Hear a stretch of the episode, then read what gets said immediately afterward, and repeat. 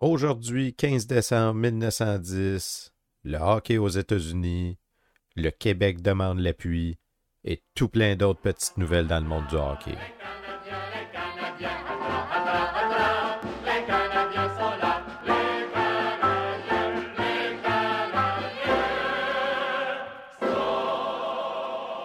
Bonjour à toutes et à tous, bienvenue à la revue de presse du Canadien de Montréal du 15 décembre 1910, une présentation de Raconte-moi mes ancêtres. On se souvient que George Kennedy a récemment fait un voyage aux États-Unis pour y fonder une ligue de hockey professionnelle. On a maintenant l'opinion d'un monsieur Sullivan sur le sujet. On est dans le journal Le Canada. Le hockey aux États-Unis. M. Sullivan craint que les pros canadiens détruisent l'amateurisme dans ce genre de sport. Chicago, le 14. Les tentatives faites par l'Association de patinage de l'Ouest de soumettre le hockey américain à la juridiction de l'Association internationale de patinage ont été nulles mais un corps dirigeant spécial sera organisé sous peu pour voir à l'administration des affaires de ce sport d'hiver dont les Américains raffolent.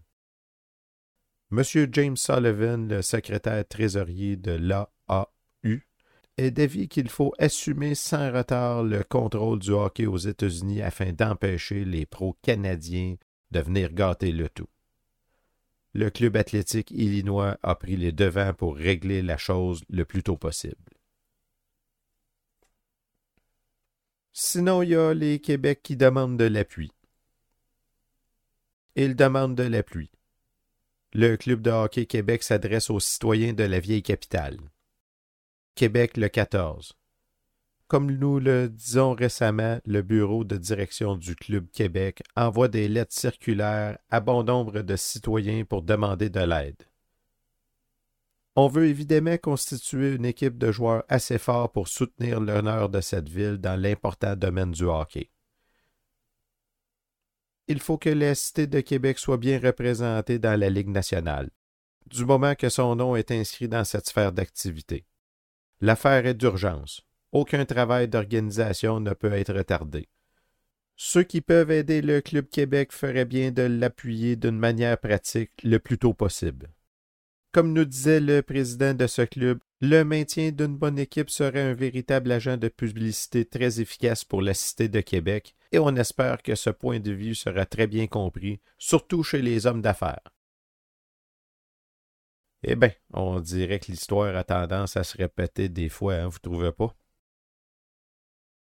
Autrement, toujours dans le journal Le Canada, il y a l'équipe des Ottawa.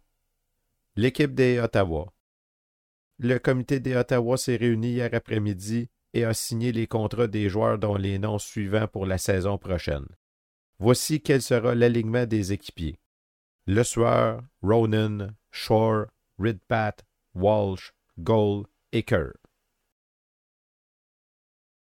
Ceci met fin à la balado d'aujourd'hui. Si vous voulez faire un cadeau au créateur de cette balado, eh bien, n'hésitez pas à en parler à vos amis. Dans la prochaine revue de presse, le Canadien sera à l'œuvre pour sa première pratique de l'année. On se revoit donc demain pour la revue de presse du Canadien de Montréal du 16 décembre 1910.